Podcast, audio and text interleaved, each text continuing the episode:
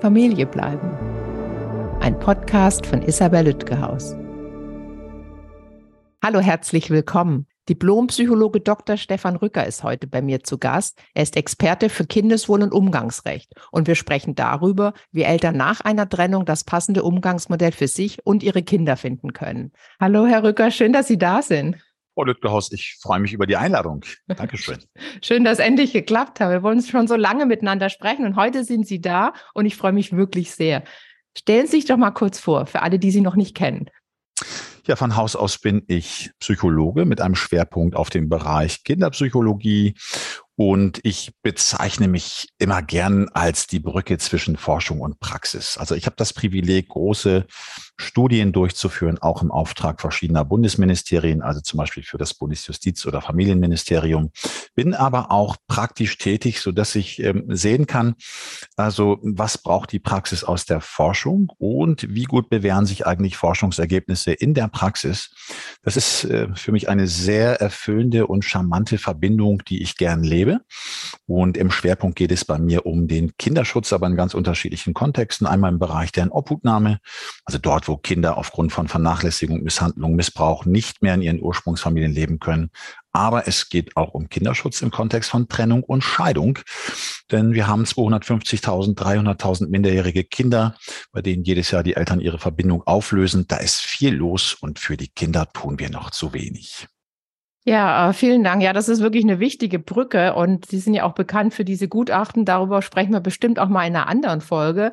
Und wir werden auch bestimmt in anderen Folgen dann in der nächsten Saison auch mal drüber sprechen, über die Familien, wo wirklich äh, einiges nicht so ideal läuft, vor allem im Hinblick auf das Kindeswohl. Heute wollen wir uns der Familien annehmen, die äh, einvernehmliche Regelungen finden wollen und auch können, also soweit die Elternbeziehung äh, gut hinbekommen, dass sie gemeinsam sich für Umgangsmodelle entscheiden können, die für ihre Familie passen.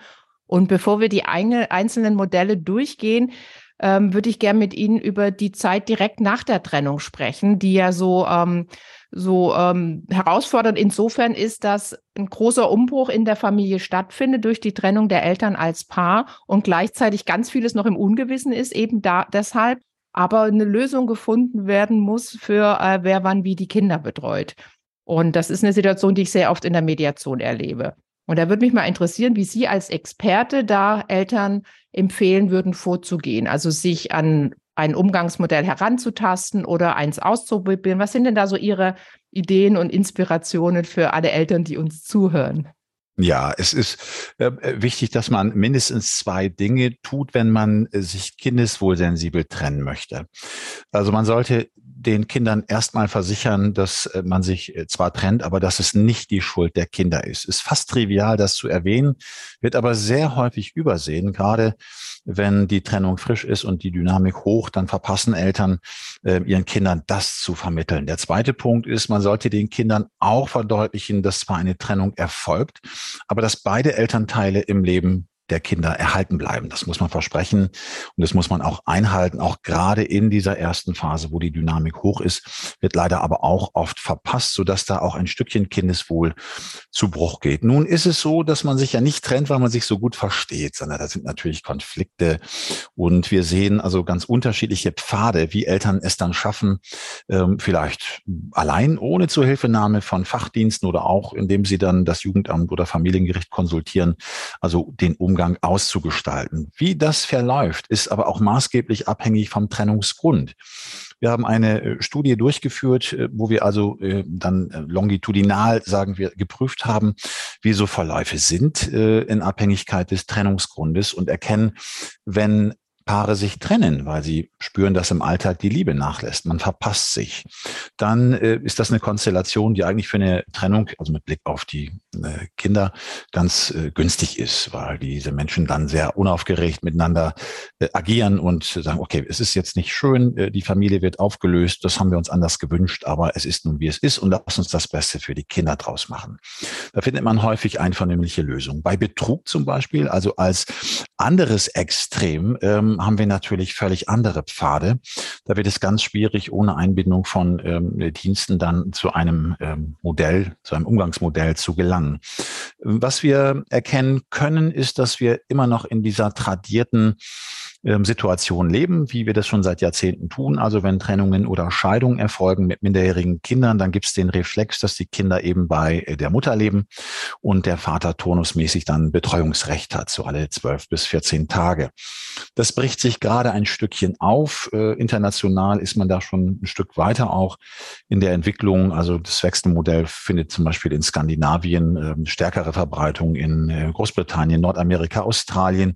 Das spappt auch so ein bisschen hier rein mm, und äh, beeinflusst natürlich auch das gesellschaftliche Bild von Elternteilen, hier insbesondere von Vätern, die sich ähm, also seit einigen Jahren deutlich stärker engagieren wollen, als das vielleicht in früheren Jahrzehnten noch opportun war.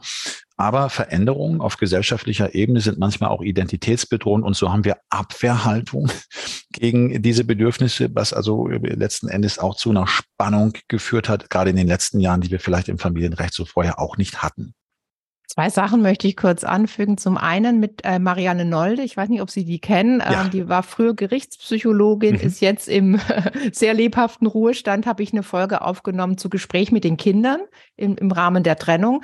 Äh, zu den ersten Punkten, die Sie genannt haben. Und zu Skandinavien möchte ich noch sagen, auch Berlin Mitte. Ich bin ja in Berlin Mitte und Prenzlauer Berg und so unterwegs oder generell Berlin natürlich auch bundesweit, aber da ist äh, bei mir zumindest in der, in der Mediation ist der Anteil von Wechselmodell sehr viel höher als im, im Rest der Bevölkerung ja. und im Rest von, Rest von Deutschland, was natürlich mit, äh, damit zusammenhängt, welche Menschen in Mediation gehen und welche Menschen in Berlin leben. Ich weiß, dass das woanders noch ganz anders ist. Bevor wir die einzelnen Modelle anschauen, zu denen ich ganz viele Fragen an Sie als Experten habe, wie sollen Eltern ihrer Erfahrung nach äh, damit umgehen, wenn sie eben noch nicht wissen, wie es weitergeht?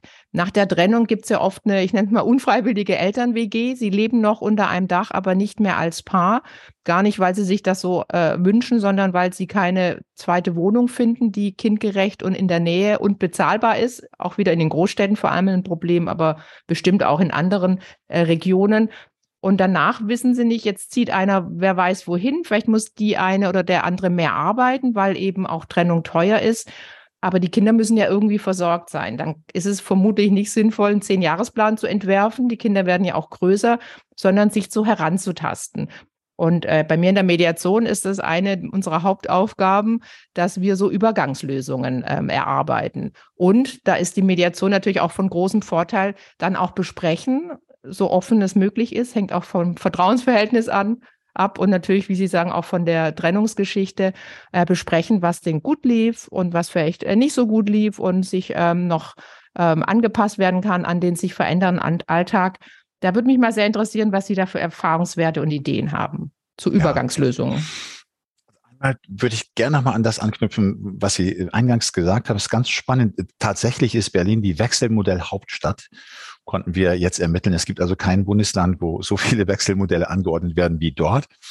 Hm, was irgendwie komisch ist, weil aus der Politik auch Signale kommen, die eigentlich jetzt das Wechselmodell eher äh, nicht so popularisieren. Aber das ist äh, tatsächlich so. Ähm, ja, also Kinder leben von einer Perspektive. Wenn man sich sicher ist, dass man an der Verbindung nicht festhalten kann, als, als Paar, als, als Eltern, äh, dann frühestens sollte man den Kindern auch sagen, dass eine Trennung erfolgt. Und ich wiederhole mich, Kinder leben von einer Perspektive, die muss gar nicht gut sein, aber sie muss klar sein. Und wenn man den Kindern vermittelt hat, dass Mama und Papa sich trennen werden, dann müssen die Kinder das auch erleben, haptisch, taktil, die müssen das spüren im Alltag. Und so ist es, ähm, das sage ich jetzt theoretisch, praktisch gibt es da natürlich Herausforderungen. Theoretisch das Beste, wenn man denn auch zeitnah eine räumliche Trennung vollzieht, damit die Kinder erkennen können, die meinen es ernst. Was man den Kindern signalisiert, wenn man sagt, wir trennen uns und wir bleiben aber noch Vierteljahr oder länger zum Beispiel in der Wohnung oder im Haus gemeinsam, ist Irritation und Verwirrung und man nährt natürlich das Prinzip der Hoffnung auf Seiten der Kinder, die dann irgendwie glauben, naja, es geht ja doch so weiter. Wenn dann aber nach einem Vierteljahr ein Elternteil auszieht, ist das das zweite Mal ein Schock. Ja, also einmal höre ich, meine Eltern werden sich trennen, dann passiert erstmal überhaupt nichts. Die sind dann zwar nicht mehr so lieb im Alltag miteinander, da gibt's keine körperliche Nähe, das kann ich erkennen, ja, aber irgendwie bleiben die doch beieinander und ich habe die Hoffnung, das bleibt auch so.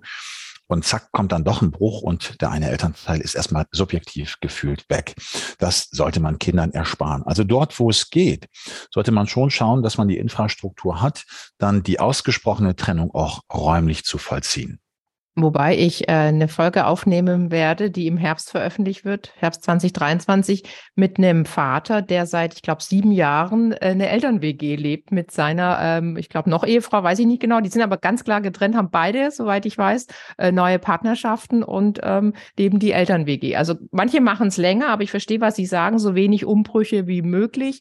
Und die Kinder sollten nicht nur hören, hängt natürlich auch vom Alter ab, dazu kommen wir gleich, nicht nur hören, die Eltern haben sich getrennt, sondern das auch ähm, sehen und erleben können, um es wirklich nachzuvollziehen und auch verarbeiten zu können. Welche Umgangsmodelle unterscheiden Sie denn als Experte? Ja, zunächst mal gibt es tatsächlich ganz fantasievolle Konstrukte, äh, wo Elternteile, die mir auch äh, persönlich begegnet sind, äh, zum Beispiel ein Haus aufgeteilt haben, wo Kinderzimmer, also geografisch betrachtet, in der Mitte liegen und zwei Ausgänge haben, wo dann also eine Tür verschlossen wird. Also wenn jetzt links die Mama wohnt und Betreuungszeit hat, wird die Tür nach rechts zum Vater verschlossen. Die switchen trotzdem durch den Garten hin und her. Das finde ich wunderbar. Ich kenne eine Mutter, die hat im Garten ihres Ex-Mannes gebaut und lebt dort mit ihrer neuen Partnerschaft. Das ist wunderbar und für die Kinder eigentlich das Allerschönste, was man so machen kann. Aber es ist natürlich auch an das Vorhandensein von materiellen Ressourcen gebunden. Wenn man das machen kann und wenn das eine Dauerperspektive ist, ist das klasse, funktioniert aber wirklich nur nur, wenn keine romantischen Gefühle mehr da sind, weil man kann sich trennen. Aber wenn man dann sieht, dass die Ex-Partnerschaft sich neu einlässt, hat das manchmal noch Krisenpotenzial. Ja, was unterscheiden wir? Welche Modelle gibt es? Also wir haben das klassische Betreuungsmodell, das sogenannte Residenzmodell, wo also das Kind oder die Kinder eine Residenz haben, sprich bei einem Elternteil leben, ähm, überwiegend aufgrund der Tradierung in der Gesellschaft, aufgrund des Familienbilds aus den letzten Jahrzehnten dann bei den Müttern. Und daneben etabliert sich so langsam das Wechselmodell. Also wir hatten vor 20 Jahren international in westlich orientierten Gesellschaft jedes 20. Kind äh, in der Betreuung im Wechselmodell, also fünf Prozent. Heute ist es geradewegs umgekehrt. Also heute leben 20 äh, Prozent aller Kinder, sprich jedes fünfte Kind international ähm, im Wechselmodell. Das muss nicht die paritätische Doppelresidenz 50-50 sein, sondern das kann also eine Umgangsausgestaltung im Verhältnis 30 zu 70 sein oder 60 zu 40 Prozent, aber da spricht man international schon vom Wechselmodell. Und äh, das bedeutet für die Kinder, dass sie zwei zu Hause haben. Ja? Ähm, also leben dann bei Mutter und Vater, beide Elternteile übernehmen äh, hohe Betreuungsanteile. Und dann haben wir eine Sonderform des Wechselmodells, wo also die Kinder ähm, in der Wohnung oder in dem Haus bleiben, in dem die Eltern gemeinsam gelebt haben und die Eltern switchen rein und raus.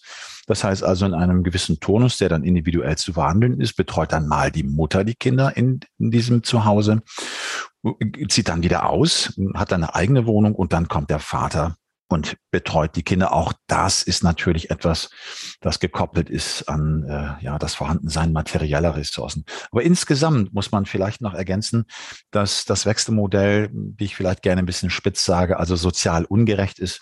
Denn wenn wir uns überlegen, und das haben wir auch so gefunden in unseren Studien, wenn sich ein Paar trennt in der Stadt oder in der Stadtrandlage bei einem gegebenen Durchschnittseinkommen und mit mehr als einem Kind, dann wird es unglaublich schwierig, die Betreuung im Wechsel zu gewährleisten, weil die Eltern Elternteile ihre Arbeitszeit reduzieren müssen. Das heißt, sie haben weniger Einkommen, brauchen aber eine größere Wohnung für mindestens zwei Kinder. Das heißt, sie haben weniger Einkommen, mehr Ausgaben. Das schaffen viele Familien mit Durchschnittseinkommen so nicht.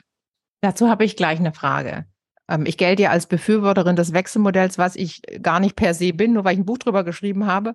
Aber die, ja, ich, find, ich bin eine Befürworterin von für eigenverantwortlichen Lösungen, wenn möglich. Geht nicht ja. immer, weiß ich. Aber man kann es ja mal hoffen und sich wünschen und, und, und dafür da sein. Ähm, das Argument kommt ja oft, Wechselmodell ist teuer, Nestmodell, das war das davor, was Sie genannt haben, mit dem äh, die Kinder bleiben und die Eltern wechseln äh, in, in die Wohnung und raus aus der Wohnung, ähm, gelten als teuer. Da habe ich beim Wechselmodell mal eine Frage. Wenn die Kinder, sagen wir mal klassisch, bei der Mutter leben und äh, jedes zweite Wochenende beim Papa sind, dann hat der ja auch meistens mehr als ein Sofa im Wohnzimmer, wo die Kinder ähm, leben und übernachten dann, wenn sie bei ihm sind. Ist das so viel günstiger, als wenn die bei ihm auch eine Woche lang sind? Also verstehen Sie die Frage? Also die mhm, Mietkosten ja. sind ja heutzutage mit so die Hauptkosten, die Menschen im Leben haben. Und sind die dann nicht genauso hoch? Die zweite Frage ist natürlich, ob die Person dann weniger arbeiten kann. Dazu kommen wir bestimmt gleich. Aber mich interessiert mal einfach die Wohnraumkosten, weil das ja ein ähm, nachvollziehbar und sehr häufig genanntes ähm, Argument ist. Aber Sie haben bestimmt Erhebungen dazu. Hm. Ja, also es gibt tatsächlich konkrete Beispiele. Ich äh, habe eine Familie betreut und beraten, die gern das Wechselmodell wollte. Also da gibt es drei Jungen in der Familie. Die Mutter sagt, ich habe was gelernt, ich möchte arbeiten, ich möchte nicht in die Altersarmutsfalle tappen. Ja, ich wünsche mir von dir, dass du dich intensiv auch um die Betreuung der Jungs kümmerst er fand das auch gut. Er ist äh, als Paketbote angestellt, hat dann äh, also versucht, seine Arbeitszeit zu reduzieren und eine entsprechend große Wohnung mit äh, vier oder fünf Zimmern zu finden, damit jedes Kind eben sein eigenes Zimmer haben kann. Das war also in der Form so nicht möglich, ja, weil sie auch noch in Stadtrandlage lebten. Das heißt also, Mietpreise waren hoch sein Einkommen zu reduzieren und gleichzeitig die Ausgaben zu steigern, war hier das K.O.-Kriterium, so dass die, also das Zähneknirschen, muss man sagen, das Residenzmodell realisieren, obwohl sie alle das Wechselmodell wollten. Äh, Im Einzelfall ist es natürlich anders. Selbstverständlich, es gibt Elternteile, die haben ausreichend Ressourcen, die wohnen vielleicht auch ländlich, die haben vielleicht auch ausreichend große Wohnungen, so dass das Kind auch im Residenzmodell, wenn es dann alle 10, 12, 14 Tage kommt, dort ein eigenes Zimmer hat, die können das stemmen. Hm, aber oft ist es eben so, dass das Wunschmodell, das die Familie ähm, miteinander abstimmt, eben nicht umgesetzt werden kann, weil es an den Kosten scheitert. Das ist schon ein Faktor, den muss man berücksichtigen. Und wenn man jetzt fachpolitisch was Gutes tun möchte und sagen will, also wir möchten Familien ermöglichen, Kinder im Wechsel zu betreuen, dann sollte man vielleicht auch über fiskale Erleichterung oder ähnliches nachdenken. Ich halte mich ja aus Politik raus, weil ich Mediatorin bin, habe aber eine Frage zu dem äh, Paketboten und äh, seiner, äh, seiner Ex-Frau, ich nehme an, die verheiratet. Ähm, wäre das aber denn nicht eine Gleichberechtigung? Also so ist es ja dann so, vermute ich, Sie kennen den Fall besser, dass jetzt die, äh, die Mutter der Kinder weniger arbeiten muss oder nicht wieder mehr arbeiten kann, wie sie sich wünscht, weil er nicht weniger arbeiten kann.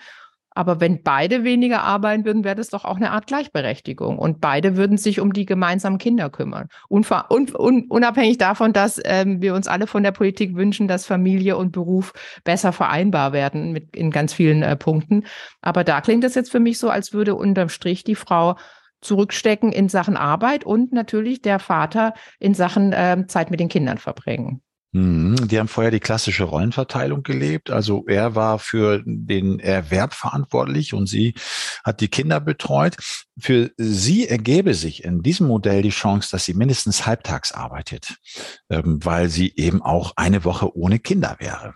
Und für ihn ergebe sich die Situation, dass er eben nicht mehr vollerwerbstätig wäre, sondern auch lediglich halbtags. Das heißt, sie hätten zwei große Wohnungen zu finanzieren, bei eben Durchschnittseinkommen, aber auch nur zu 50 Prozent das konnten die nicht stemmen. Ähm, ich fände das also inhaltlich fair und auch mit Blick auf die Kinder, die sich das auch gewünscht haben, die sich da auch zwischen den Elternteilen nicht entscheiden wollten. Aber wirtschaftlich war die Hürde für diese Familie einfach zu groß. Stichwort Blick auf die Kinder. Ähm, die Eltern stemmen den Alltag der Familie und das Umgangsmodell ist so eine Art ähm, Fundament des Familienlebens nach der Trennung, so sehe ich das zumindest. Ähm, gleichzeitig äh, sollen natürlich auch die Kinder gut damit klarkommen. Woran erkennen denn Eltern, dass ein Umgangsmodell für sie selbst als Eltern passend ist, passend für ihren Alltag oder für ihren Geldbeutel, wie in dem eben genannten Beispiel? Frage Nummer eins. Frage Nummer zwei ist, äh, woran erkennen Eltern, ähm, ob es gut für die Kinder ist, ob die Kinder gut damit klarkommen. Fangen wir vielleicht mit den Eltern an und, und widmen uns dann den Kindern, wenn sie einverstanden sind. Also die Frage nach dem Umgangsmodell wird immer emotional diskutiert. Ne? Also als Wissenschaftler kenne ich jetzt keinen Elternteil, der jetzt sagt, ah, ich würde gerne das Residenzmodell machen und dann kommt vielleicht jemand mit einem Befund und sagt, aber Kinder im Wechselmodell gedeihen besser, also wenn das denn so ist. Ne? Äh, und dann, dann sagt der Elternteil, okay, dann machen wir das Wechselmodell. So ist es ja nicht, ne? sondern da geht es immer um subjektive Präferenzen. Wie fühle ich mich dabei? Und Gefühle kann man ja beleuchten. Also was schwingt damit? Habe ich, ähm, bin ich trennungsängstlich? Habe ich Angst, die Kinder zu selten zu sehen? Habe ich Angst, ähm, dass ich sie verliere. Also ich habe eine Mutter begleitet, ähm, die von ihrem Mann hintergangen worden ist und das fand sie natürlich schmerzhaft. Nun hatte sie also an die neue Partnerin ihres ehemaligen Partners schon äh, ihren Mann verloren, ich sag's mal pathetisch, und sie fürchtete auch noch die Kinder zu verlieren. Und so klammerte sie und wollte also Umgang am liebsten überhaupt nicht zulassen.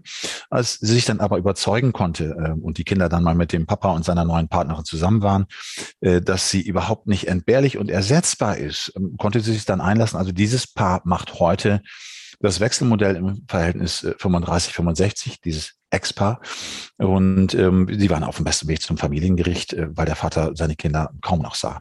Ähm, also das hat immer mit Emotionen zu tun, äh, wenn Paare über ein Umgangsmodell sprechen oder fast immer. Es gibt auch Paare, die das ganz nüchtern und abgeklärt tun, sagen, was willst du, was willst, was will ich? Okay, ich, ich kann deine Wünsche mittragen oder nicht. Und dann kann man mit den Kindern sprechen und prüfen, was wollen die denn eigentlich. Aber ähm, klingt ein bisschen merkwürdig, wenn ich sage, es ist gar nicht so wichtig, was die Kinder wollen.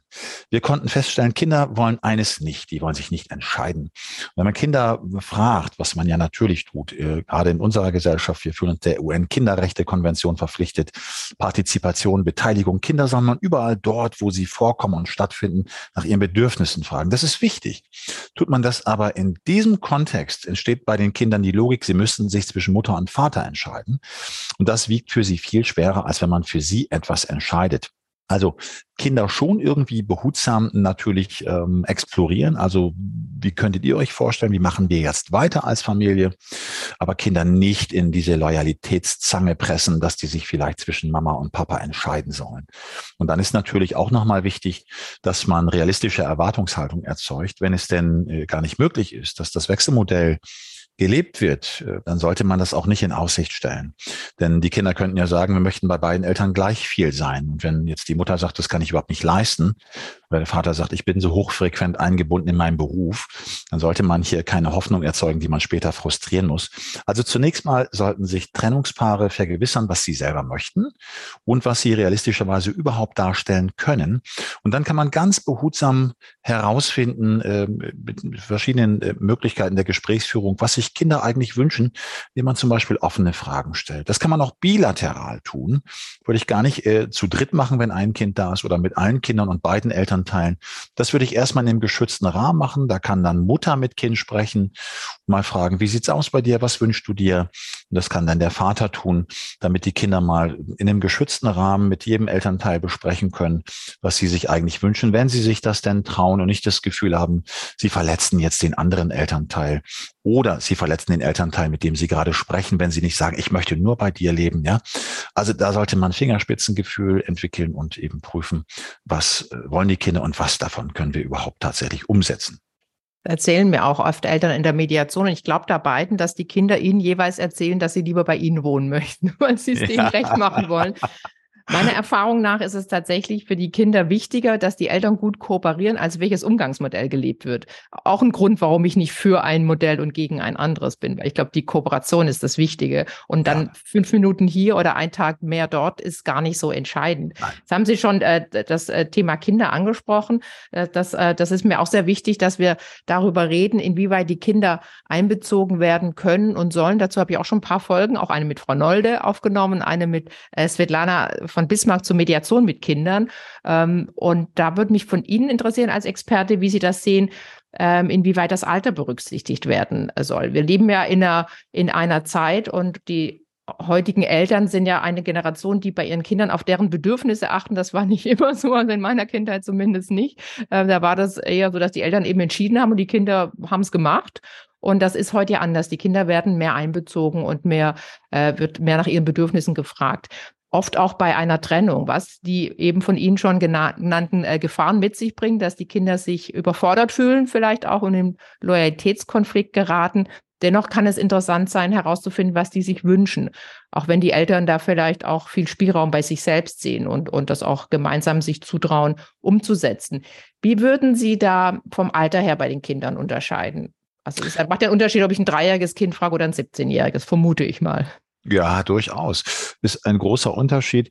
Mit Blick auf die Präferenz von Kindern und Betreuungsmodellen haben wir so etwas wie einen Altersgradienten gefunden in einer großen deutschen Studie, die bislang noch nicht veröffentlicht worden ist, aber das hoffentlich bald wird. Und da konnten wir schon sehen, dass Kinder äh, in der Tendenz im Vorschulalter weniger wechselaffin sind, das aber mit Schuleintritt stärker werden. Das ändert sich dann wieder, wenn sie in die Pubertät kommen. Also gerade wenn Eltern jetzt nicht dicht beieinander leben, wollen Kinder nicht mehr so gerne switchen, sondern die wollen wissen, ob Paula und äh, dann Tom zusammenkommen oder nicht. Und dann wollen sie nicht eine Woche raus sein aus dieser spannenden Entwicklung. Ja? Also die wollen dann eine Peer Group und nicht zwei halbe. Das heißt, das ist Passagier und einmal festgelegter Umgang, das muss man ohnehin festhalten, ist also nicht in Stein gemeißelt, sondern der ist wechselvoll und ist auch anzupassen an sich äh, verändernde Bedürfnisse von Kindern. Ähm, also wie gesagt, wenn wir diesen Korridor betrachten, wir haben also Passagen, wo Kinder stärker wechselaffin sind und weniger. Aber wie Sie eben äh, genau richtig gesagt haben, es geht überhaupt nicht darum, dass irgendein Modell das bessere ist, auch wenn uns die internationale Literatur zeigt, dass also die Outcome-Parameter, also die Entwicklungsdaten von Kindern im Wechselmodell ein bisschen besser sind als für Kinder im Residenzmodell. Ja, da gibt es äh, eine Befundlage, die das so andeutet. Äh, wir haben in einer äh, deutschen Studie das nicht finden können. Wenn man sich über Kindeswohl unterhält, dann muss man erstmal realisieren, dass das ein multidimensionales Konstrukt ist, das sich aus ganz vielen Einflussfaktoren speist. Und die Frage des Modells, die Frage nach der Betreuung ist ein Faktor, aber es ist lediglich einer. Und diese, ich sag mal, hohe Suggestionskraft, die diese Modelle haben, die auch natürlich von Interessengruppen und Verbänden ein bisschen gepusht gepusht wird, ähm, äh, das lässt sich so in der Forschung gar nicht einlösen. Wir sehen, dass es ähm, einen Wirkfaktor gibt, der also mit weitem Abstand alle anderen schlägt, wenn wir über das Wohl von Kindern sprechen. Das sind Elterneigenschaften. Wenn Eltern es schaffen, zivilisiert miteinander umzugehen, ihren Schmerz zu regulieren, und das ist ein ganz wichtiges Erfordernis, ist auch mein Credo, dass ich sage, Trennung ist Krise, ist eine Ablehnungserfahrung, das schmerzt oftmals nicht immer, aber oft. Wer es da schaffen kann, den Blick schnell zurückzugewinnen auf die Bedürfnisse, Interessen das Wohl der Kinder, der macht ganz viel Gutes. Und dann ist es fast egal, wie die Kinder betreut werden, wenn die Eltern es schaffen, also wie gesagt, zivilisiert miteinander umzugehen. Äh, das ist ein Erfordernis, das äh, aber auch natürlich irgendwie gekonnt werden muss. Denn da, wo Emotionen beschädigt sind, gelingt nicht immer irgendwie rational zu handeln. Deswegen plädiere ich dafür, wenn Eltern in der Krise sind, dann sollten sie ähm, Hilfestellung in Anspruch nehmen, um ihre verletzten, beschädigten Emotionen schnell zu regulieren, damit eben, wie gesagt, auch ähm, die Bedürfnisse der Kinder wieder in den Blick geraten können. Ich sage noch zum Abschluss etwas Pathetisches, was ich immer gerne sage. Das Beste für Kinder bei Trennung und Scheidung ist so individuell wie ein Fingerabdruck. Also es gibt nicht den einen Hut, nicht das eine Betreuungsmodell. Es gibt ganz plurale Lebensrealitäten und denen müssen wir Rechnung tragen. Also wir schauen auf den Einzelfall. Fand ich jetzt gar nicht so pathetisch, fand ich sehr simpel. ist ja auch meine, meine, mein Arbeiten als Mediatorin. Ich sage, klar gibt es bei uns Gerichte, die gut funktionieren, da können wir froh drüber sein, aber noch mehr sind die Eltern Expertinnen und Experten für ihre Familie, für ihre Kinder, für ihren Alltag und können die besten Lösungen finden, wenn sie dazu in der Lage sind. Wenn nicht, gibt es andere Möglichkeiten. Ähm, ich wollte dazu nur kurz sagen, Eltern können gemeinsam die Verletzungen und die Trennungsgeschichte oder auch Enttäuschungen bearbeiten, aber sie kann auch jeder Elternteil für sich. Und da kann ich auch wirklich sehr dafür plädieren, für sich selbst, auch für die eigene Lebensqualität und Entwicklung, aber auch für die Kinder, weil ein Elternteil, der sich da sortiert und besprochen hat mit jemand, der das beruflich macht, nicht nur mit Freunden und Freundinnen, kann auch besser Eltern sein. Dazu habe ich auch eine Folge aufgenommen mit äh, Dorothea Beermann, die Sie auch gut kennen. Ja, genau. ähm, aber ich freue mich sehr, dass Sie noch nicht nicht veröffentlichte Studien mit uns teilen. Und sobald die veröffentlicht wird, packen wir die in die Show Notes, dass die, die uns zuhören, da auch direkt einen Link dazu haben. Ähm, ja, sehr gern. schön. Lassen Sie uns mal von äh, kleinen Kindern ausgehen, die sich noch nicht so gut artikulieren können. Ähm, zu folgender Fragestellung. Woran erkennen Eltern am Verhalten ihrer Kinder, dass das Modell passend ist und woran erkennen sie, dass möglicherweise ein Veränderungsbedarf äh, nahe liegt?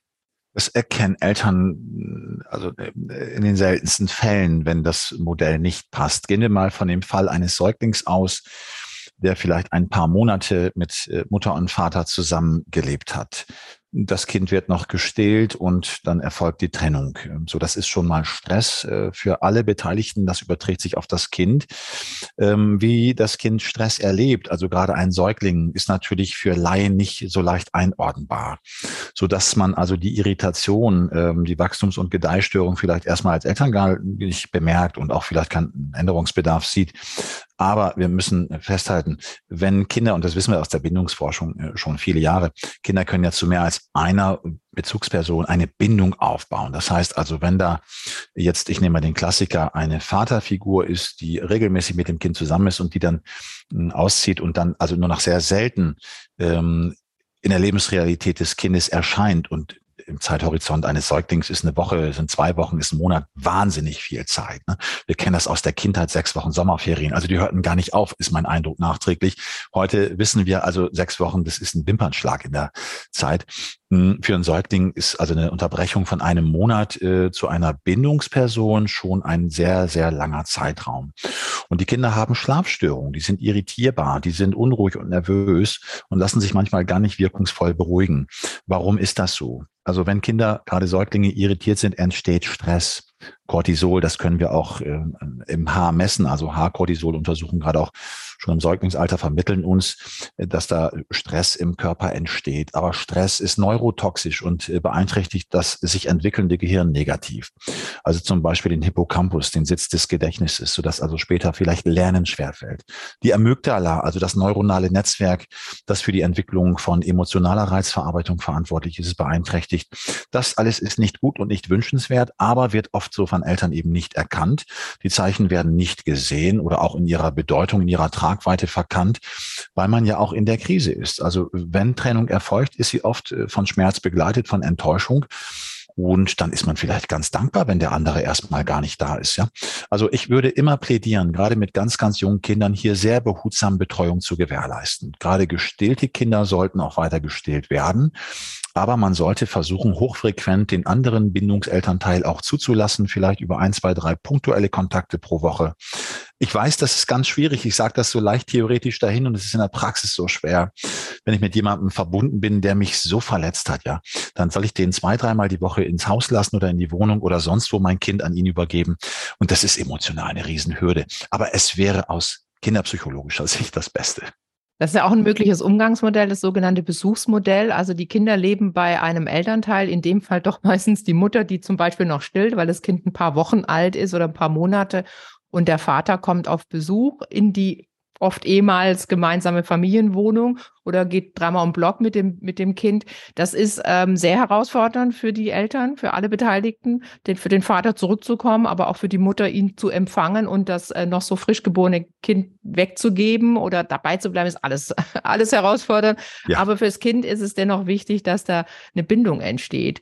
Jetzt gehen wir mal vom Kind aus, das so ein bisschen älter ist, sagen wir mal fünf, also schon sich artikulieren kann, aber nicht hochreflektierte Gespräche über Pro und Contra des Umgangsmodells führen. Was sind denn da Alarmsignale und was sind äh, gute Zeichen? Ich habe zum Beispiel für Sie, dass Eltern mir oft erzählen, das Kind war beim Vater oder bei der Mutter, unabhängig vom äh, Geschlecht, und kam zurück und hat erstmal ein paar Nächte nicht schlafen können oder war total aufgeregt oder hat wieder in die, in die Hose gemacht, nachdem es eigentlich schon ähm, das gelernt hatte, auf Toilette zu gehen. So ähm, auch Stresszeichen, würde ich mal sagen, woran auch immer das liegen mag. Äh, was haben Sie noch für Beispiele für uns? Ich würde gern direkt anknüpfen an das zuletzt Gesagte. Wenn Kinder aus dem Umgang mit dem anderen Elternteil zurückkommen, dann wird häufig berichtet, dass sie Auffälligkeiten zeigen, wird wieder eingenässt, Enoresis. Ähm, äh, und dann wird natürlich eine, ein Determinismus hergestellt, beziehungsweise eine Kausalität. Das muss ja an dem anderen Elternteil liegen. Ähm, oft ist es geradewegs andersrum. Wenn Eltern im Konflikt auseinandergehen und dann das Kind zu dem anderen Elternteil geht über das Wochenende beispielsweise, ähm, dann kann es durchaus passieren, dass der Elternteil, der das Kind hauptsächlich betreut, paraverbal vermittelt, dass gar nicht einverstanden ist damit, dass das Kind jetzt zu diesem Elternteil geht, ja.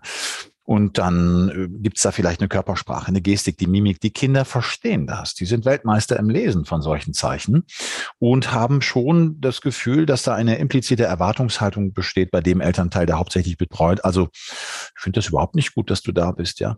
Das wird vielleicht gar nicht ausgesprochen, manchmal wird sogar offen ausgesprochen. Wenn die Kinder dann aus diesem Wochenende zurückkehren und vielleicht unglücklicherweise sogar noch eine schöne Zeit hatten mit diesem Elternteil, den ich als Mama oder Papa aber verfluche, ja, dann kann es äh, Ungemach geben für das Kind. Dann kann der hauptsächlich betreuende Elternteil sagen, es interessiert mich überhaupt nicht, was du da erlebt hast.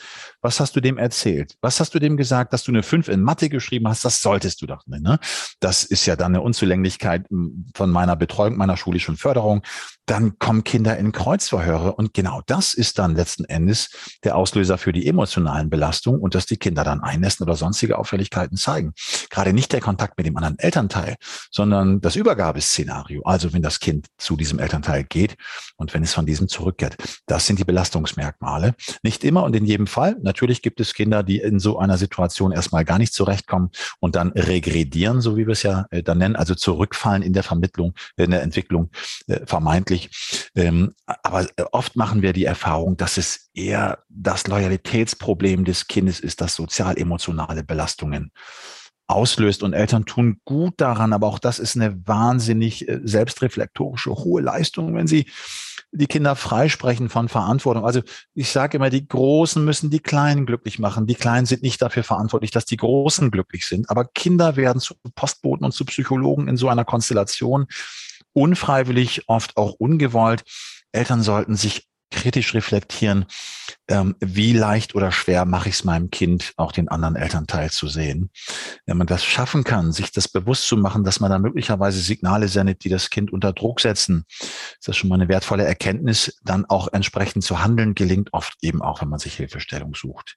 Genau, auch, auch hier wieder sagen, äh, suchen Sie sich Unterstützung. Es ist normal und verständlich und allzu menschlich, dass es eine schwierige äh, Situation ist und dass diese Umbrüche und diese Übergangszeiten sehr herausfordernd sind, die Kinder wegzugeben, gefühlt, ist, ist äh, ähm, natürlich schwierig erstmal und dennoch kann es hilfreich sein, sich da jemand zu suchen, der einen dabei durch die Zeit begleitet. Mhm. Ich würde gern noch ergänzen, also Trennung oder Scheidung sind ja etwas, das im Lebenshorizont von Kindern erstmal nicht, nicht vorkommt. Nicht? Also Eltern sind eine Burg, die zerbricht auch nicht. Je jünger Kinder sind, desto stärker glauben sie das. Wenn das doch geschieht, ist das erstmal irritierend. Also 100 von 100 Kinder haben da erstmal Irritation. Das ist erstmal ein kritisches Lebensereignis. Aber man kann sagen, das zeigt uns die internationale äh, Forschung. Ähm, also 70 Prozent aller Trennungsfamilien äh, gestalten das gut aus. Die geben den Kindern Sicherheitssignale, bleibt das Umfeld erhalten, da bleiben die Großeltern erhalten. Großeltern geben oft dort Stabilität, wo es die eigenen Eltern nicht können. Und so muss man sagen, ist es so, dass also diese trennungsbezogenen Belastungen auch remittieren, die nehmen ja wieder ab. In 30 Prozent der Familien, die sich trennen mit minderjährigen Kindern, ist es aber so, dass dann dieses Trennungsszenario so ungünstig ausgestaltet wird, dass die Kinder dauerhaft Belastung entwickeln. Und da sehen wir dann schon in Abhängigkeit von Alter, Geschlecht, Entwicklungsstand, ähm, dass die Kinder anklammerndes Verhalten zeigen. Die sind trennungsängstlich. In ganz schweren Fällen, ähm, die ich persönlich auch erlebt habe, ist es so, dass die Kinder dann nicht einmal mehr den Raum verlassen, wo sich gerade der betreuende Elternteil aufhält. Ähm, natürlich, sie regredieren, sie nässen wieder ein. Ähm, bei Mädchen ist es so äh, präpubertär, dass sich depressive Episoden entwickeln, also Kopfschmerzen, Bauchschmerzen, Übelkeit, Erbrechen, also als somatoformer körperlicher Vorläufer einer Depression. Wir sehen manchmal selbstverletzendes Verhalten und wir sehen auch Essstörungen, also zum Beispiel Bulimia nervosa, die Essbrechsucht, wo Sie nur am Zahnstatus erkennen können, dass da irgendwas nicht stimmt, weil diese ständige Berührung der Zähne mit der Magensäure natürlich auch Spuren hinterlässt, ja. Aber das ist etwas, das das betroffene Umfeld oft über Jahre so nicht erkennt. Deswegen ein Hinweis in die Richtung. Also ich erlebe sehr häufig, dass äh, Familien sich trennen, und da ist Niklas dann acht und der ist ganz aufgeregt und wild und der ist motorisch aktiv und kommt auch in Schwierigkeiten mit den Gleichaltrigen in der Schule, mit den Eltern. Aber äh, die Dunja, die, die macht das gut, die Große. Ja, sie macht das vermeintlich gut. Also Jungen und Mädchen leiden unterschiedlich. Jungen ausagierend, also sie zeigen externalisierendes Problemverhalten mit der Chance, dass man früh erkennt, da ist Hilfebedarf. Mädchen leiden internalisierend, das heißt nach innen, die sind gut angepasst, oft strebsam, in der Schule. Sie sind auch erziehungsbezogen leicht zu führen und so entsteht der Eindruck, die sind ganz resilient und widerstandsfähig und die packen das gut, die verarbeiten die Trennung. Ähm, oft ist es geradewegs andersrum. Äh, man sieht es noch nicht so deutlich. Das heißt, ich würde Eltern, die sich trennen, gerne auch dafür sensibilisieren, bei Mädchen genau hinzuschauen. Geht es denen wirklich gut oder brauchen die auch Unterstützung? Also auch wenn die Kinder unauffällig werden, kann das ein Zeichen sein, dass, äh, dass äh, es nicht so einfach ist für sie im Moment und dass die Kinder auch Unterstützung brauchen, zum Beispiel auch durch eine psychologische Begleitung. Manchmal erzählen mir Eltern, dass eines ihrer Kinder sie angesprochen hat und sagt, ähm, ja, ich bin traurig oder, oder verwirrt oder irgendwas und sie sich Sorgen machen. Und ich dann denke, ich glaube, das ist ein gutes Zeichen, wenn die Kinder das ansprechen. Oder ich weiß nicht, wie Sie das denken. Wenn die Kinder sich trauen, zum Elternteil zu gehen, zu sagen, mir geht's gerade nicht gut und nicht denken, ich muss den Elternteil schonen, weil dem geht's ja sowieso auch nicht so gut. Wie sehen Sie das? Das ist ein gesunder Impuls. Es gibt ja mhm. verschiedene Möglichkeiten, mit Krisen umzugehen. Und Kinder haben ja hm, also entwicklungsbezogen kaum ich sag mal, konstruktive Coping-Strategien. Die haben ja keine Konfliktlösungsmuster, um eine solche Situation aufzulösen. Wenn Mutter und Vater sich streiten, Papa sagt, Mama ist aber doof, Mama sagt, Papa ist aber blöd, ne? dann lernt das Kind erstmal, ich muss auch komisch sein, denn ich stamme ja von einem blöden und von einem doofen Elternteil ab. Das belastet a priori. Wenn dann weiter wechselseitig negativ äh, porträtiert wird, dann sitzen die Kinder in der Zange. Das können die nicht auflösen. Oder wenn Kinder einen Elternteil seltener sehen, als sie es sich wünschen, wenn sie Sehnsucht haben, dann können sie das in der Regel konstruktiv nicht auflösen. Äh, dann das auszusprechen, ist das Beste, was Kinder machen können. Ja, Menschen, die sprechen, äh, solchen Menschen kann man auch helfen. Wenn Kinder das formulieren können, ist das wünschenswert, wenn Eltern darauf eingehen, sich einlassen auf den Konflikt des Kindes und noch versuchen, den zu reduzieren, indem sie etwas umstellen am Betreuungsgefüge, dann ist das ja umso wertvoller. Es gibt natürlich Kinder, die das so nicht können, die sich auch nicht trauen, wo auch vielleicht die Kultur in der Familie nicht darauf ausgerichtet ist, Konflikte offen anzusprechen oder überhaupt über Gefühle zu reden. Solche Kinder Kinder müssen dann Gefühle verbiegen, müssen ihre Sehnsucht unterdrücken oder sonst etwas. Das heißt, sie reagieren dann möglicherweise tatsächlich im späteren Alter, im, im späteren Jugendalter oder im jungen Erwachsenenalter mit einer Depression oder mit einer Störung im Sozialverhalten oder da werden dann Substanzmittel missbraucht. Ja, das wäre die Folge. Ich sage immer, wenn Kinder auffällig sind und opponieren in so einem Kontext, ist das eine sehr gesunde Reaktion, weil man dann weiß, da ist ein Hilfebedarf und äh, den sollte man ernst nehmen. Dort, wo es ganz still ist, ja, auch gerade mit Blick äh, auf Mädchen, muss man äh, aber genau hinhören und eben darauf achten, äh, ob wirklich alles in Ordnung ist oder ob, wie gesagt, Hilfestellung vonnöten ist. Sie hatten eben ja auch gesagt, dass so eine Trennung der Eltern eine Krise ist für alle Beteiligten, für die Eltern und für die Kinder und dass Sie es auch ähm, äh, unterstützen und Menschen ermutigen möchten, Eltern ermutigen möchten, sich äh, Hilfe zu holen, psychologische oder Coaching oder was auch immer da passt, Familienberatung stellen und so weiter. Ähm, ich erlebe oft dadurch, dass sich so viele Paare heutzutage trennen, ist es einerseits nicht mehr stigmatisiert und die Kinder wissen auch ja von Antonia, die Eltern haben sich auch getrennt und das Leben geht weiter einerseits. Andererseits habe ich die, die Sorge, dass es nicht mehr so als vehement angesehen wird. Also dass es als normal gilt und dennoch ist es für die Person, die getrennt wird oder sich trennt, äh, doch ein einschneidendes Erlebnis im Leben. Also es wird, glaube ich, oft unterschätzt von der von den Auswirkungen, die es auf alle Beteiligten hat. Ich weiß nicht, wie Sie das sehen. Ähm, können Sie gleich was dazu sagen? Und die zweite Frage ist, ähm, was halten Sie denn, ich habe schon kurz angedeutet, von psychologischer Begleitung für Kinder? Mhm. Erstmal zu den Auswirkungen einer Trennung und wie das gesellschaftlich gesehen wird und dann gerne auch, was Sie denn empfehlen würden, wie, wie Kinder betreut werden können. Ja, also die Scheidungsquote ist legendär niedrig mit 38 Prozent. Das ist der niedrigste Stand seit 25 Jahren, obwohl landläufig der Eindruck entsteht, also Trennung nehmen zu. Ja, das ist wahrscheinlich auch so. Scheidung nehmen ab, aber Trennung nehmen zu. Also wenn das formale Kriterium der Eheschließung fehlt, dann haben wir auch keine Statistik. Das wird nicht erfasst, wenn dann sich Menschen zusammentun und ein Kind zeugen. Wenn die sich trennen, wird es eben auch nicht erfasst. Aber man kann so eine Zahl approximieren, ähm, um das kurz zu machen. Also wir gehen davon aus, dass 50 Prozent aller Paare Paarverbindung mit minderjährigen Kindern vor dem 18. Lebensjahr der Kinder dann auch in die Brüche äh, gehen. Das ist ähm, äh, viel, finde ich, weil also es ist in der Mitte der Gesellschaft angesiedelt und die Wahrscheinlichkeit, dass man betroffen ist, ist eben ähm, groß. Und insofern ist es zwar nicht mehr das Stigma, das es mal war, gleichzeitig ist es immer noch natürlich eine emotionale Herausforderung für alle. Und deswegen ist es umso wichtiger, dass Trennungseltern in der Krise sich Beratung suchen. Aber da sind wir nicht so gut aufgestellt. Wir haben in äh, Österreich den Paragraphen 107 außer Streitgesetz. Und der macht erforderlich, wenn sich also Eltern äh, trennen mit minderjährigen Kindern, dass die Eltern mindestens drei Beratungsstunden in Anspruch nehmen. Bei Konflikthaftigkeit sogar zehn. Und diese Leistung muss von den Eltern sogar selbst getragen, also bezahlt werden. Man kommt da schnell zu Ergebnissen, aber ich finde jetzt also ähm, diesen finanziellen Druck, äh, das ist also keine gute Triebfeder für eine schnelle Lösungsfindung. Es gibt einfach Prozesse, die brauchen ein bisschen mehr Zeit. Wir haben äh, die verpflichtende Beratung in Deutschland verpasst, das muss man ganz klar sagen. Ähm, Im Bundesministerium für Justiz gab es also keine Fürsprecher bis auf eine einzige Ausnahme für verpflichtende Beratung, weil man sagt, na ja, es ist nicht zumutbar, Eltern in die Beratung zu zwingen. Ich sage doch, es ist zumutbar, Eltern in die Beratung zu zwingen, wenn ein höheres Gut auf dem Spiel steht, nämlich das Kindeswohl.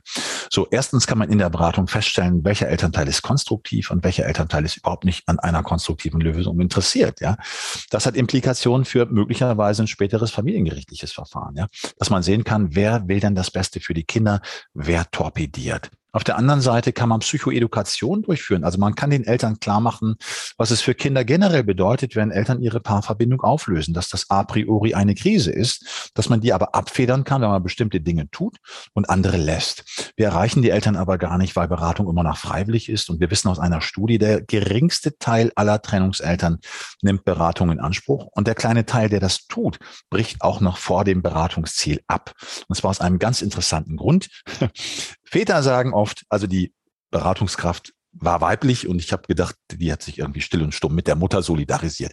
Die war mir zu parteiisch. Mütter sagen oft, na ja, also die Beratungskraft war irgendwie unparteiisch und ich hätte mir eine Solidarität gewünscht. Ne? Also ganz diametrale Einflüsse. Fakt ist aber, nur in jedem fünften Fall suchen Trennungseltern Beratung und sie brechen dann auch ab. Da müssen wir besser werden und um dann gleich anzuknüpfen. Also was halte ich von einer psychologischen Begleitung der Kinder? Ganz viel und ganz wenig. Also ich sage mal ein bisschen ketzerisch, Elternwohl vor Kindeswohl. Ich finde, dort, wo Kinder hohe Belastung erleben, müssen sie unterstützt werden. Aber wir müssen ehrlich sein. Ähm, wenn wir Kinder einmal die Woche in der Therapie haben und versuchen, Emotionsregulation durchzuführen, während sie dann sechs Tage und 23 Stunden die Woche mit äh, extrem konfligierenden Eltern verbunden sind, hilft das nicht. Und ich sage noch was Hässliches. Ich kenne Eltern, die kommen zu mir im Kontext von Trennung und Scheidung, sagen, das Kind ist auffällig, mach mal heile. Also wie im Sinne einer Kfz-Reparaturwerkstatt. Und wenn es heil ist, holen wir es ab. Dann sage ich immer, das Kind ist noch der unauffälligste Mensch in diesem Kontext. Ähm, schickt mal das Kind spielen und setzt euch hin. Ja, also das Nadelöhr sind die Eltern. Und ich sage, wenn es Eltern gut geht, tropft das durch und dann ist auch das Kindeswohl gewährleistet. Und das setzt aber voraus, dass Eltern sich klar machen, dass sie ein Problem haben. Und wenn sie es ernst meinen mit dem Wohl von Kindern und ihre Emotionen nicht selbst regulieren können, nicht mit Hilfe von Freunden, Verwandten, mit Hilfe der Familie, dann sollten sie schnell einen Fachdienst aufsuchen, ja, um Ängste zu reduzieren, um beschädigte Gefühle, um Verletzungen ein Stück zu lindern. Wenn das gelingt, dann brauchen wir nicht unbedingt die Kinderpsychologie, die wird sowieso aus meiner Perspektive viel zu häufig bemüht. Ähm, nicht alles, ähm, was Kinder so an Verhalten produzieren und auch an Erwachsenen, ist klinisch bedeutsam. Also es braucht nicht immer gleich einen Kindertherapeuten. Dort, wo Kinder massive Belastungsmerkmale zeigen, ist die Therapie natürlich ratsam, aber das Nadelöhr sind die Eltern. Wenn die das gut hinkriegen miteinander, dann braucht das Kind nicht eine Stunde in die Therapie. Vielen, vielen Dank. Es ist so interessant, sich mit Ihnen zu unterhalten. Das Gespräch läuft ganz anders, als ich dachte. Ich finde es wirklich hochinteressant und ich habe ganz viel gelernt. Ich bin ja keine Psychologin. Meine Idee dahinter war nur, dass die Kinder dann jemanden haben, mit dem sie sprechen können, dem sie nicht ähm, äh, um den sie sich nicht kümmern müssen und auf den sie keine Rücksicht nehmen müssen, weil die Psychologin oder der Psychologe eben nicht sagen, äh, möchtest du lieber bei mir wohnen oder beim anderen Elternteil. So, also dass sie da eine neutrale Person hat, die sich um sie kümmert, sozusagen. Das war so die Idee dahinter. Aber was Sie gesagt haben, finde ich schon ganz wunderbar und äh, wirklich äh, sehr plastisch auch.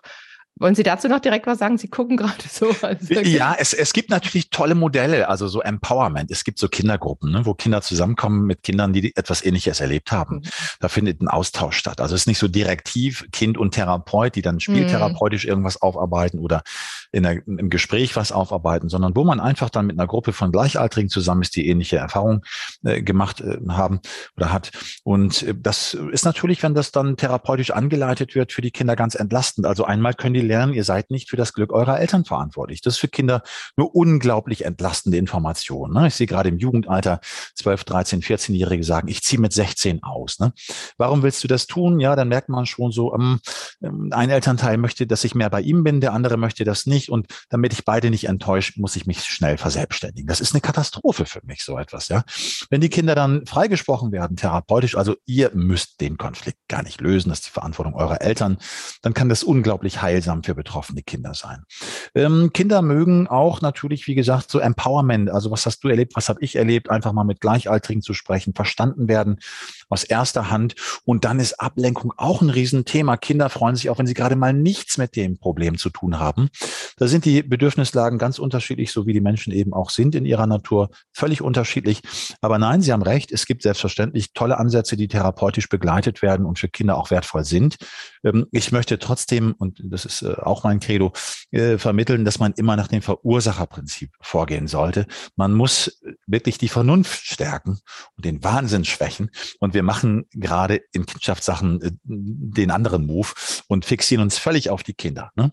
Die werden dann begleitet, betreut, die werden therapiert. Aber das ist nicht so wirksam, wie wenn die Eltern begleitet und therapiert werden. Deswegen also nochmal das Votum dafür. Liebe Eltern, so ihr könnt, ähm, versucht euch Hilfe zu nehmen. So gut es euch gelingt, eure Gefühle zu regulieren, so gut geht's den Kindern dann auch. Äh, vielen Dank äh, dafür. War schon fast ein Schlusswort, aber da, davor, bevor das kommt, möchte ich noch sagen, das sind in Berlin heißen die Trennungskindergruppen. Ich weiß nicht, wie die in anderen Bundesländern heißen, was Sie eben erwähnt haben. Ich habe die auch bei einer äh, Familienberatungsstelle, wo ich eine Zeit lang als Mediatorin ähm, gearbeitet habe, erlebt und hatte auch einen sehr guten Eindruck, dass das so, so Selbsthilfegruppen ähnlich, aber auch sehr spielerisch äh, für Kinder gut sein kann zu sehen. Äh, ich bin nicht das einzige Kind, das sowas erlebt und ähm, ich darf äh, auch negative Gefühle haben. Ich darf böse sein auf Mama oder Papa oder auf die Gesamtsituation. Und ich glaube auch, dass sowas wie Großeltern und Patentanten, Onkel, sowas auch sehr hilfreich sein können als Kontinuität, die da sind, nicht erschüttert, weil sie keine eigene Trennung erlebt haben und, und weiter für die Kinder da sein können. Also da kann man sich, kann man mal googeln, äh, jeder, jeder und jede, die uns zuhört, in der jeweiligen Stadt, ob sowas gibt, oft bei äh, Familienberatungsstellen und äh, Familienzentren und so. Äh, gibt sowas vielleicht für Kinder auch in unterschiedlichen Altersgruppen. Sie haben eben schon einen Appell an die Eltern geschickt. Äh, jetzt zum Abschluss noch, was möchten Sie Eltern, die uns zuhören, gern noch mitgeben als Gedanken, als Inspiration, als Ermutigung? Ich bin jetzt ein paar Jahrzehnte mit der klinischen Kinderpsychologie verbunden. Und wenn ich in einem Satz zusammenfassen sollte, was ich meine, was der stärkste Faktor ist für die Gesunderhaltung von Kindern, für die Förderung des Kindeswohls, dann sage ich im Brustton der Überzeugung, gebt den Kindern so viel gesunde Liebe, wie es geht. Keine Affenliebe kriegt nicht in die Kinder rein, sondern schenkt ihnen gesunde Liebe, sagt ihnen, dass ihr sie liebt. Das wird viel zu oft verpasst, berührt sie, stellt körperliche Nähe her, so viel die Kinder das wünschen. Wenn die das nicht wollen, grenzen die sich ab und das muss man auch respektieren. Seid achtsam, kommuniziert liebevoll und gebt den Kindern das Gefühl, dass ihr verrückt nach ihnen seid. Es gibt eine Studie von Aaron Antonowski, äh, israelischer Medizinsoziologe, der herausgefunden hat, also ähm, nicht die Pathologie, sondern die Sal Salutogenese, nicht die Pathogenese, Salutogenese, ähm, also was hält den Menschen gesund, ist extrem eng korreliert mit dem Empfinden von Liebe. Wenn es einen Menschen im Leben von Kindern gibt, ähm, die äh, dem Kind das äh, Gefühl gibt, also verrückt nach diesem Kind zu sein, ist das ganz, ganz wichtig. Wenn es davon zwei gibt, nicht Mutter und Vater, ist es noch besser. Gebt den Kindern so viel Liebe, wie es nur geht. Vielen Dank. Vielen Dank, Herr Rücker. Sehr, sehr gerne. Für das schöne Gespräch. Ja, ja, hat mir auch Spaß gemacht. Vielen Dank. Habe schon viele Ideen für weitere Folgen. ich komme gerne wieder. Wir sehen uns wieder. Herzlichen Dank. Sehr gerne, Frau Lützgaus. Alles Gute, ja? Ihnen auch. Tschüss. Bis dahin. Tschüss. Herzlichen Dank an alle fürs Zuhören. Sämtliche Infos gibt's wie immer in den Show Notes. Wenn Ihnen und euch mein Podcast gefällt, gern abonnieren überall, wo es Podcasts gibt. Familie bleiben ist eine nachhaltige Produktion von spatzinderhand.de.